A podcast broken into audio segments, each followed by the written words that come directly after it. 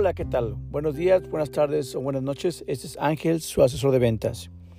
Gracias por continuar escuchándome. Este es el capítulo 3 y estamos hablando de cómo comprar tu auto por primera vez. Espero que hayan escuchado mis dos anteriores podcasts.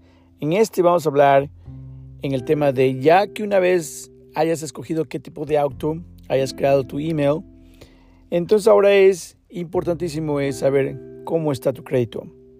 Una, puedes hacer tu cita con tu vendedor y de ahí poder correr tu crédito. Y ahí te van a dar datos uh, de cómo está, qué tipo de interés calificarías. Ahora, también puedes prepararte unos días antes de ir y podrías hablar con tu banco. Si no tienes un banco, pues yo siempre recomiendo que vean por lo menos uno de la Credit Union, porque eso les va a ayudar a buscar una buena tasa de interés pueden correr tu crédito y de ahí te van a dar una preaprobación. Que con eso ya puedes ir a ir a un dealer. Ahora, si ellos te dan un interés un poco más alto y el del dealer, que puede ser Honda, Toyota, Ford, General Motors, lo que, la marca que sea, te dan un interés más bajo, pues ahora tú ya tienes las de ganar.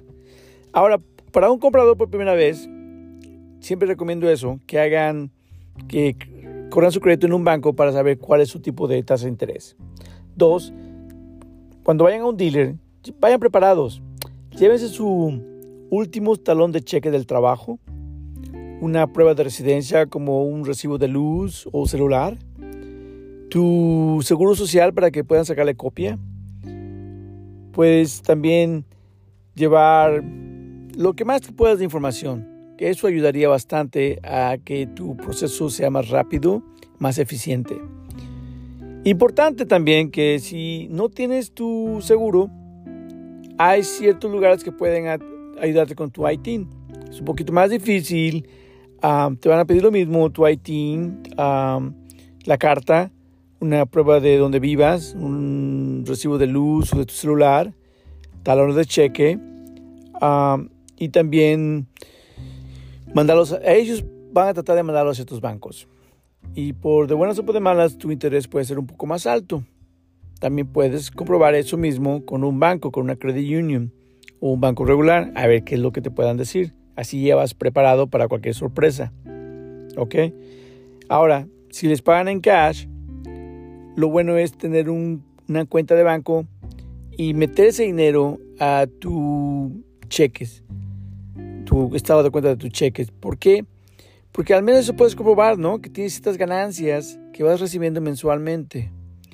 Eso puede ayudar a que cualquier banco te pueda aprobar. Solo hay uno o dos bancos que lo pueden hacer.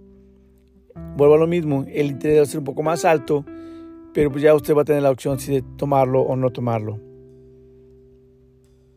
Espero que esto les haya ayudado. Esto es todo por hoy. Cualquier pregunta, comentario, por favor déjenme saber. Quiero aprender, quiero ayudar y creo que lo podemos lograr lo mejor así. Muchísimas gracias, que Dios bendiga y buena suerte. Hasta luego. Chao.